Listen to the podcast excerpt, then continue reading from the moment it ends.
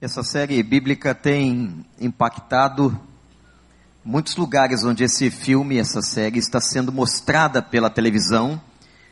Foi premiada como a primeira série da televisão americana e Bill Hybels levou Mark Brunet até o Summit em Chicago no mês de agosto e foi algo extraordinário.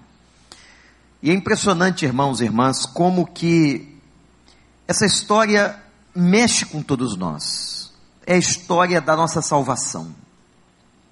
Dramatizada dentro das suas nuances, das suas características, qualquer cineasta, qualquer autor pode pegar essa história e traduzi-la e ela será sempre emocionante.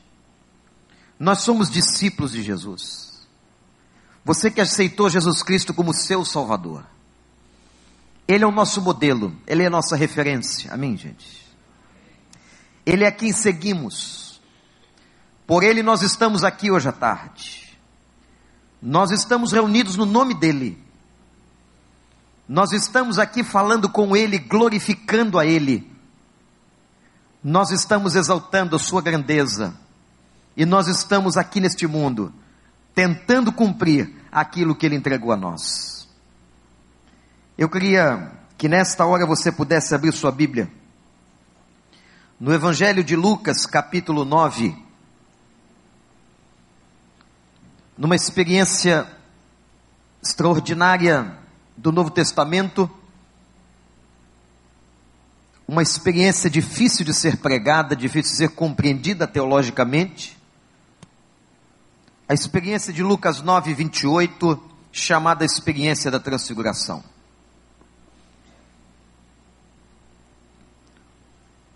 Por que é que esse texto vai ser exposto agora? Porque eu creio que aqui está uma síntese de tudo aquilo que Deus quer para nós. Todo projeto de Deus para os seus discípulos se sintetiza nesta passagem. A história do Monte da Transfiguração. Lucas 9, 28 diz a palavra. Aproximadamente oito dias depois de fazer essas coisas, Jesus tomou consigo Pedro, João e Tiago e subiu ao monte para orar. Enquanto orava, a aparência do seu rosto se transformou, suas roupas ficaram alvas e resplandecentes como o brilho de um relâmpago. Surgiram dois homens que começaram a conversar com Jesus eram Moisés e Elias. Apareceram em glorioso esplendor e falavam sobre a partida de Jesus que estava para se cumprir em Jerusalém. Pedro e os seus companheiros estavam dominados pelo sono. Acordando subitamente, viram a glória de Jesus e os dois homens que estavam com ele. Quando eles iam se retirando, Pedro disse a Jesus: Mestre, é bom estarmos aqui façamos três tendas, uma para ti, uma para Moisés e uma para Elias. Ele não sabia o que estava dizendo. Enquanto ele estava falando, uma nuvem apareceu e os envolveu. E eles ficaram com medo ao entrarem na nuvem. E dela saiu uma voz que dizia: Este é o meu filho escolhido, ouçam-no. E tendo-se ouvido a voz, Jesus ficou só e os discípulos guardaram isso somente para si. E naqueles dias não contaram a ninguém o que tinham visto. Que Deus nos abençoe. Aqui está uma experiência extraordinária. Talvez uma das maiores mensagens sobre intimidade com Deus. Jesus convida três discípulos para subirem um monte com ele. Não é a primeira vez. Mas a grande pergunta que faço é por que três? Por que não levou os doze? Ele estava treinando doze homens. Estava capacitando aqueles doze para cumprirem uma missão após a sua morte. Por que levou três? É muito claro no Novo Testamento que Jesus havia escolhido três. para que fosse mais intimista desses três. Uma espécie de pequeno grupo entre os doze. E ele os convida para subir a montanha e para ter um momento com Deus. Não é a primeira vez que você vai encontrar no Novo Testamento Jesus se retirando para orar. Eu não sei se você estava aqui hoje pela manhã quando o pastor Armando Bispo fala sobre falou sobre oração, sobre a necessidade que temos de estar na presença do Pai. Muitas vezes nós estamos buscando a solução em caminhos errados. Nós estamos buscando os derivados ao invés de buscar a essência. Foi essa tese, a tônica da grande mensagem que esta igreja ouviu hoje pela manhã. E aqui mais uma vez nós vemos o Senhor convidando os três mais íntimos daquele grupo para um momento especial, particular, de intimidade, de prioridade com Jesus. E aqui, irmãos, está para nós a primeira grande lição que nós temos que aprender na nossa vida. Eu não sei quantos anos ainda vamos ouvir sobre isso. Quantos anos será necessário que você ouça uma pregação em que diga você, em que eu ouça e diga a mim mesmo que é importantíssimo e fundamental nós termos intimidade com Deus e priorizarmos momentos na presença de Deus. Gente, nós estamos vivendo uma vida muito louca. O problema é que nós já nos acostumamos com toda essa loucura. A loucura faz parte do nosso dia a dia que a gente acaba se acostumando. A gente se acostuma. A gente se acostuma a todos esses movimentos, a toda essa agitação, a toda essa vida de ansiedade, de levantar cedo e pegar um grande trânsito e ficar parado muitas horas, e trabalhar o dia inteiro e voltar na mesma batida. Chegamos em casa exaustos, e dia após dia, nós vivemos uma vida tão estressante, e a grande pergunta que nós fazemos é será que nós estamos buscando aquilo que é prioridade e que é mais importante na vida cristã? O que é mais importante, o que é prioridade na vida de uma pessoa, não é ter as coisas que Deus pode dar, mas é ter comunhão com Ele. Toda a história do Velho Testamento ao final do Novo Testamento é uma história onde Deus está buscando conosco ter relacionamento. Presta atenção, guarda isso no seu coração. Deus quer ter relacionamento com você. Ele faz o convite: vem, vem comigo, vem para o momento de prioridade de comunhão. Vem para o momento de pessoalidade onde vai estar eu e você. E é por causa dessa distorção, desta inversão de valores que nós acabamos fazendo, nós damos mais prioridade às coisas do que aquilo que é essencial e mais importante. Eu me lembro daquela passagem que você tanto conhece e já ouviu sobre Marta e Maria. E Marta agitada em toda a sua vida para tentar agradar a visita, talvez fazendo algum petisco, arrumando a casa. E Maria escolhe a melhor parte e senta aos pés de Jesus. E Marta fica incomodada com aquela atitude. Incomodada diz ao mestre: Senhor, eu estou aqui fazendo tantas coisas, o senhor não vai repreender a minha irmã? E ele disse: Não, Marta, você está muito preocupada, muito ansiosa. A tua irmã escolheu a melhor parte, e a melhor parte dela não lhe será tirada. Qual é a melhor parte da sua vida? Qual é a melhor parte da vida cristã? Qual é a melhor coisa que nós podemos desfrutar na nossa vida como crentes?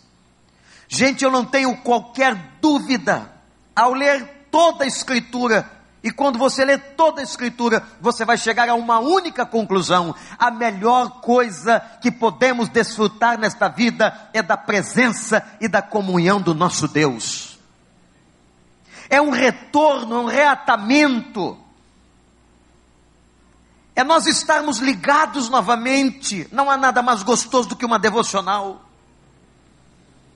do que você ter tempo e acordar de manhã, ir à presença de Deus e dizer: Senhor, eu quero passar esse dia todo em comunhão com o Senhor. Experimenta fazer isso amanhã. Experimenta até mesmo antes do teu café da manhã. Como se você estivesse subindo esse monte. Como se você estivesse se dirigindo à presença do Altíssimo. Dizendo a Ele, Pai, eu quero passar o dia inteiro nesse relacionamento. Eu vou orar ao Senhor. E ore mesmo, ore de olhos abertos. Ore dirigindo. Ore trabalhando, ore fazendo um negócio que enquanto você está ali atuando, você está em espírito de oração, pedindo ao Pai a sua intervenção, a sua graça, a sua bênção. Me parece que é isso que Cristo está tentando ensinar nessa experiência intimista do Monte da Transfiguração. Eu quero ter comunhão com você. Eu quero ter uma relação com você. Eu quero andar com você todo o tempo. Eu quero que você me experimente, que você sinta a minha presença ao seu lado todos os dias, todas as horas, todos os momentos. Isso é possível. Você crê? Vamos subir o monte. Vamos dar prioridade. Nada nessa vida é mais importante. Nada. O seu trabalho não é mais importante, a sua família não é mais importante do que a sua comunhão com Deus. Porque aqui nós aprendemos algo interessante no Evangelho de Mateus. Quando nós colocamos em prioridade as coisas de Deus, o reino de Deus, a justiça de Deus, a presença de Deus, o que diz a palavra? Que todas as outras nos serão acrescentadas. Quando nós entendermos que a prioridade é este relacionamento, a prioridade, gente, é subir esse monte, a prioridade é estar com Ele, na presença dEle, e é claro que subir o monte aqui está numa linguagem absolutamente figurada, na aplicação que eu estou fazendo. Quando nós entendermos isso, então tudo mais será acrescentado. Será acrescentado no teu casamento, será acrescentado nos teus negócios, será acrescentado no teu trabalho, será acrescentado nas outras necessidades que você tem. Busca primeiro o reino, as coisas de Deus e tudo mais será acrescentado. Mas nós temos praticado algo exatamente ao contrário disso. Nós temos buscado todas as outras coisas e aquilo que sobra eu dou a Deus. Se sobrar um tempo hoje à noite eu faço uma oração. Se sobrar uma horinha qualquer, eu vou à Bíblia para tentar ver se Deus fala comigo. A gente busca todas as outras coisas. E o que Deus está ensinando aos discípulos e mostrando mais uma vez, venham comigo, subam comigo, eu vou lhes dar uma experiência que nunca vocês tiveram na vida de vocês. Venham agora e subam esse monte. Segundo momento desse texto é quando eles estão lá em cima. O que é que acontece em cima do monte? Qual foi a experiência? Primeira experiência. Anote aí. Eles contemplam Cristo de uma forma como nunca tinham contemplado. O versículo 29 na sua Bíblia diz que o rosto de Jesus começa a resplandecer, uma glória desce sobre ele naquele monte daquela experiência. O que é que eles estavam vendo? Eles estavam vendo algo novo. Eles estavam experimentando algo novo sobre Cristo. Tendo uma experiência diferente com Cristo. Olhe para mim, guarde o que eu vou dizer aqui. Todas as vezes que nós estamos com o coração aberto na presença de Deus, o Senhor vai revelar alguma coisa nova para a sua vida. Toda vez que você vai à presença de Deus em oração e súplicas, que você se prostre em adoração, que você abra a palavra, toda vez que você está nesse monte da transfiguração, Ele vai se transfigurar para você, Ele vai aparecer, Ele vai responder às tuas orações, Ele vai revelar o que você precisa, Ele vai mostrar a você alguma coisa nova que você ainda não tinha percebido sobre Jesus. Você acredita? Tem muita coisas sobre Jesus que você não sabe, que eu não sei. Há muitas coisas novas. Há mistérios maravilhosos, há respostas que ainda não temos. Há belezas que ainda não descobrimos nele, no nosso Mestre. Por isso, quando nós gastamos, ou melhor, investimos tempo na presença do Senhor nesse monte, o rosto dele transfigura para nós. E eu peço a Deus que quando nós começarmos a fazer isso de todo o coração, quando a gente começar a subir esse monte, gente, quando nós começarmos a rasgar a vida, a buscarmos esta comunhão, essa intimidade, que o Senhor se revele a tua vida como nunca, nunca se revelou em todo o tempo de crente que você tem. E você vai ver essa glória. E você vai ver essa luz, você vai ver essa coisa diferente, você vai ver esse Cristo que você ainda não conhece, você vai experimentar e vai se regozijar nele. Aleluia! Clama a mim, dizia o profeta. Clama a mim, eu vou te responder, eu vou te anunciar. O que, gente? Coisas grandes e ocultas que vocês ainda não sabem. Clamem a mim clamem, vão à minha presença, subam nesse monte, estejam diante da minha face, e eu vou anunciar a vocês coisas grandes e coisas que vocês ainda não conhecem. Eu quero dizer aos irmãos: Deus tem muitas coisas novas para a nossa vida. E não são apenas novas, são espetaculares, são extraordinárias, e elas estão como tesouro nas mãos e na presença dEle. Nós temos que ir até lá e pegar esses presentes e entrar na Sua presença e ver esta glória. Segunda coisa que aconteceu na experiência da transfiguração em cima do morro é que apareceram dois homens do Velho Testamento. Aqui que o texto fica difícil. É aqui que a passagem se torna complexa e muitos a evitam pregar. Quem era Moisés e quem foi Elias? Moisés foi o grande legislador da história de Israel. O homem a quem Deus deu a lei. A partir de Moisés e em Moisés, Israel recebe toda a lei e toda a lei que denuncia o pecado. O pecado só existe por causa da denúncia da lei. Moisés então é a personificação de toda a lei. E Elias. Elias foi o maior profeta messiânico do Velho Testamento.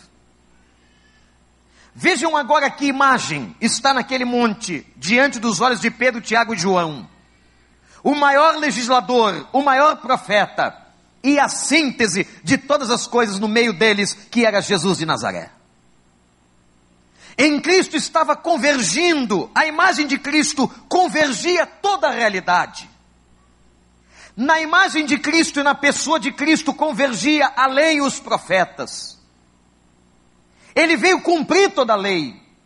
E ele era a esperança, ele era o cumprimento de toda a profecia. Olhar a Cristo era olhar exatamente a junção das duas coisas, a lei e os profetas. Agora aqui tem uma uma história, uma parte muito interessante que nenhum dos dois conheceram a morte.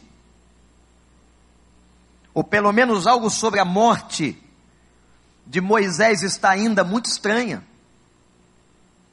havia um corpo que ninguém achou. E o livro de Judas vai dizer que Satanás, Satanás lutava para ter o corpo de Moisés. Um grande mistério nessa história e nessa passagem. E Elias foi transladado num carro de fogo, numa carruagem.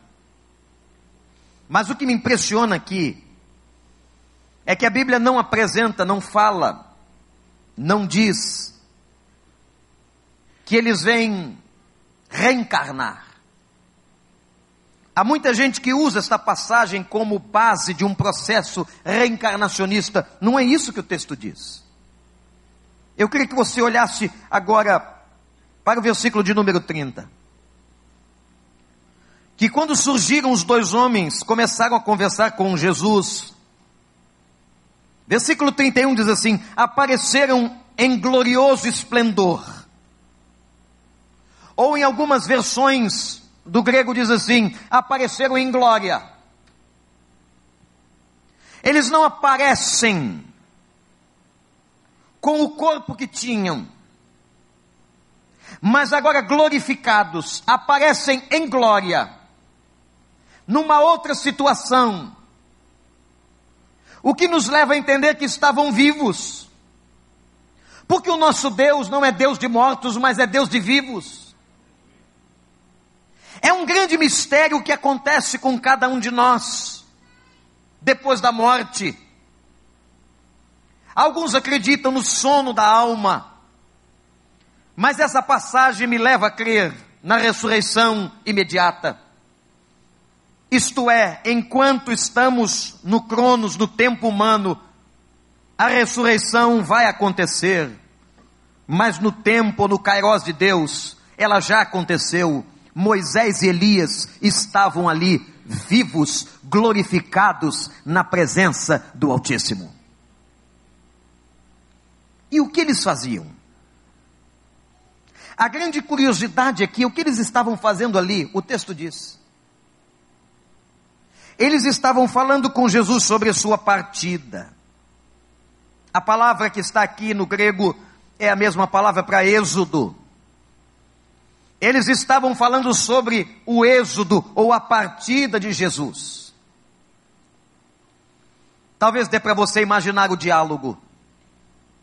O diálogo Moisés dizendo: Senhor Jesus, o Senhor daqui a pouco vai para a cruz, vai passar um momento de muita dor, de muita dificuldade, mas vai em frente. Eu conduzi mais de um milhão de peregrinos no deserto, mas pela graça de Deus, aquele povo chegou ao seu objetivo, a terra prometida. Vá em frente. Eu conduzi o êxodo de Israel. Cheguei até a porta da terra prometida e meu sucessor levou o povo para dentro da terra. Vá em frente. Imagina o mesmo Elias dizendo o seguinte: Senhor Jesus, eu passei muitas dificuldades e depois de ter matado 450 profetas de Baal, desonrado o inimigo, eu fui parar numa caverna. Passei o meu êxodo, a minha dificuldade, a minha luta, mas Senhor Jesus, o pai foi me buscar na porta da caverna e disse: Sai para fora, Elias, porque você ainda tem ministério a cumprir e trabalho a fazer neste mundo. O texto diz que Moisés e Elias falavam com Jesus sobre a sua partida, o motivavam, reforçavam toda a história, estimulavam o Senhor. O que é que nós podemos aprender para nós? Irmãos, quando nós estamos na presença de Deus, quando nós subimos esse monte, quando nós nos propomos a ver essa glória de Deus, a ver a Jesus de maneira como nunca vimos, a experimentar essa coisa nova, eu quero dizer a você que é neste momento que o Espírito Santo vai trazer consolação à sua vida, vai te dar força, vai te levantar, vai te tirar desta depressão, vai fortalecer a tua alma. Isaías 40 vai se cumprir na tua vida, porque a força do Senhor estará recaindo sobre a tua alma é na comunhão com Deus. Entendem por que buscá-lo? Por que subir? Por que estar na presença dEle? Porque só na presença de Deus há abundante alegria. E a alegria do Senhor, a nossa força é. Ah, gente, quando você, quando eu, quando nós estamos cansados, sobrecarregados, Ele diz assim: Filho, vinde a mim venham até aqui e eu vos aliviarei. É na presença de Deus, é na comunhão com Deus, é na oração, é na palavra que nós vamos encontrar o alívio, o conforto nas horas mais difíceis da nossa vida. Como Cristo ia passar a hora mais difícil da sua história, dos seus anos. Nós não precisamos mais de Moisés e Elias. Sabem por quê? Porque nós temos o seu Espírito. Eu estarei com vocês todos os dias, até a consumação dos séculos. O meu espírito é o espírito da consolação, o espírito de Deus que mora na tua vida, que habita a igreja, é o espírito que nos consola nas horas mais difíceis que passamos nessa vida, gente. Terceira experiência do monte é que uma nuvem de glória os cobriu, a presença de Deus era plena, e quando a presença de Deus é plena, guarda isso, a voz de Deus é clara. Quando a presença de Deus é plena, a voz de Deus é clara. E naquele momento eles escutaram: Este é o meu filho amado, em quem eu tenho muito prazer. Este é o meu filho. Ouçam. Este é o meu filho. Eles escutaram a voz. Essa voz que dirige, essa voz que esclarece, essa voz que aponta o caminho para o qual você deve seguir, essa voz que fala da porta aberta, esta voz que previne, essa voz que adverte, essa voz que ilumina, essa voz está na presença do Senhor. É só quando nós vamos à presença dEle, nos prostramos diante dEle, fechamos a porta do quarto, num gesto, numa simbologia de intimidade, de particularidade, é quando nós estamos ali ligados a Ele, no nosso monte da transfiguração, na nossa experiência intimista e particular, é ali, gente, que a voz de Deus se apresenta a nós de maneira clara. Eu quero dizer a você, a resposta que você está procurando para a sua vida, você vai encontrá-la ao buscar a presença do Senhor. E essa voz tem que vir de cima. A voz daquele monte não veio do lado, mas veio pura e direta da boca de Deus aos ouvidos dos apóstolos.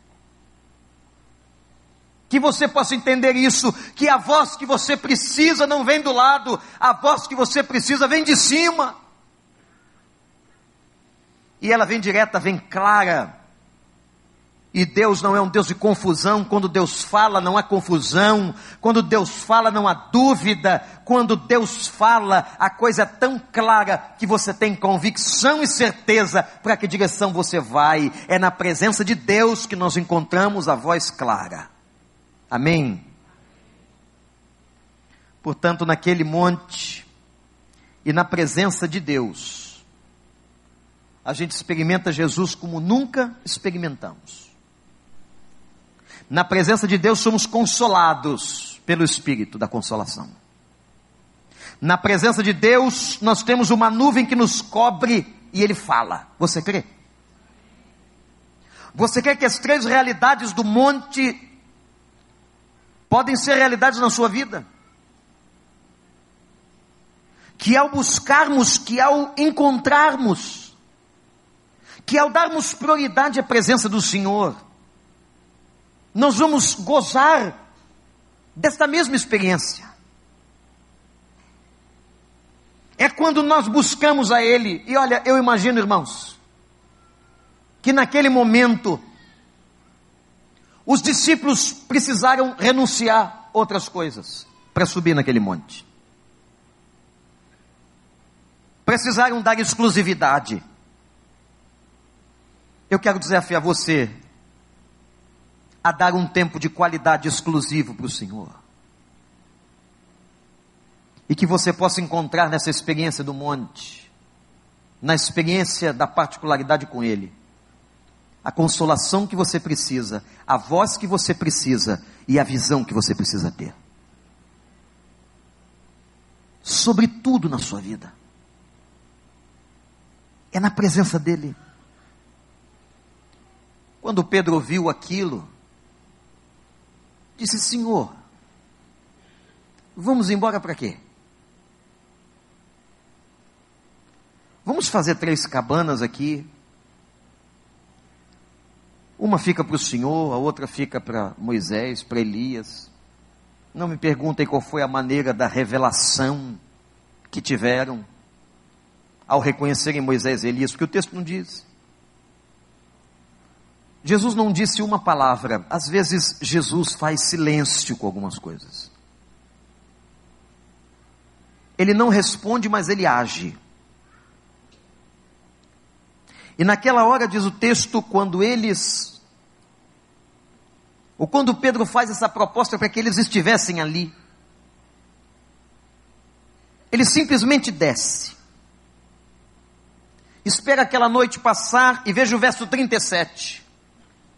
No dia seguinte, eles descem do monte, e uma grande multidão veio ao encontro dele.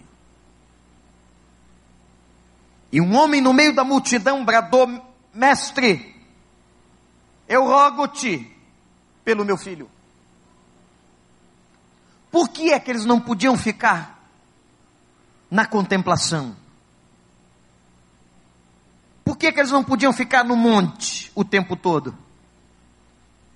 Porque a experiência do monte necessariamente nos conduz a vivermos debaixo do monte. Aquele que experimenta a intimidade, a glória de Deus, a presença de Deus, vai ter uma sede louca de sair por aí e contar para todo mundo, e levar consolação para todo mundo, e apontar para Jesus, e falar de Jesus para todo mundo, e dizer: olha, tem alguma coisa maravilhosa que você precisa experimentar, chama-se a presença de Deus. E às vezes eu pergunto por que é que nós somos tão lentos para evangelizar, tão devagar para falar de Jesus para alguém, porque somos tão tímidos. A resposta a, esta, a estas perguntas certamente está no fato de que nós não o buscamos como deveríamos. Nós não usufruímos dele como deveríamos usufruir. Nós não temos a experiência que deveríamos ter. E por que não temos essa experiência intimista, pessoal, glorificada? E porque isto não é forte em nós, nós também não temos força para descer do monte e para levar esse evangelho a tanta gente que precisa estar sofrendo. E para levar essa palavra e para dizer às pessoas: olha, a solução para a sua vida, meu amigo, a solução que você precisa está na comunhão com Jesus o que vai dar jeito no teu casamento, o que vai dar jeito no teu filho, o que vai dar jeito na tua vida é a comunhão com Jesus. Gente, vamos entrar na presença dEle.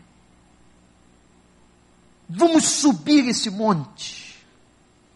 Vamos nos encher desta presença. Vamos nos renovar nela. Vamos nos consolar nela. Vamos ouvir o Senhor nela. Vamos experimentar intimidade com Ele nela. E nessa comunhão, e nessa experiência, e nessa reunião santa, transfigurante, nós vamos nos encher para que desçamos, desçamos e encontremos os pais desesperados, os filhos que estão desesperados, as pessoas desesperadas, e possamos dizer a elas: a esperança para a tua vida é a presença de Jesus. Sobe o monte comigo. Vem. Que tomemos essa decisão,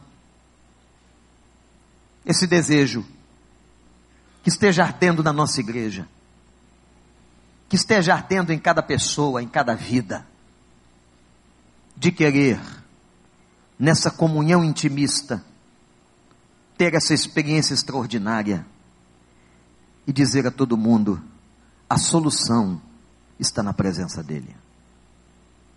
Abaixe a sua cabeça e vamos orar. Talvez você tenha que dizer ao Pai: Senhor, eu não tenho gastado tanto tempo, ou talvez não tenha gastado tempo algum, não tenho investido, não tenho priorizado o monte, eu não tenho dado prioridade ao Senhor. Mas eu quero desafiar você, meu irmão, minha irmã, a fazer hoje, nessa tarde, um voto com Deus. Voto que eu desafiei a igreja a fazermos hoje pela manhã. Em que você se comprometa na presença dEle, com Ele, somente com Ele. A que você tenha mais comunhão. A que você dê mais prioridade e diga assim: Pai, eu quero subir mais esse monte. Eu preciso. Eu tenho buscado tantas respostas nos derivados e não tenho ido à tua presença. Eu quero ir. Comprometa-se com Deus. Diga a Ele, Pai, eu quero. Eu me proponho, eu vou tomar uma decisão amanhã. Amanhã. Amanhã bem cedo, antes de eu fazer qualquer coisa, eu quero começar a orar. Eu quero aprender a passar o dia na tua presença, desfrutando do Senhor.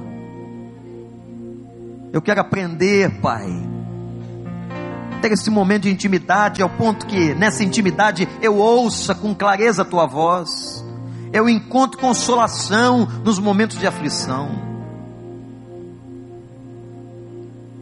Pai, ajuda-me. Você quer fazer esse voto a Ele?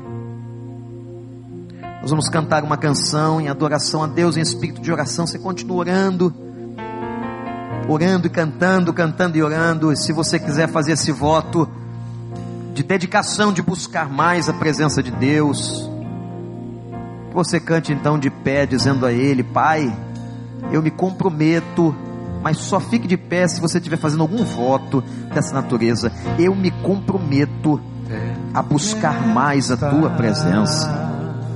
Eu quero orar mais, Senhor. Eu quero subir mais um monte. Aos teus pés,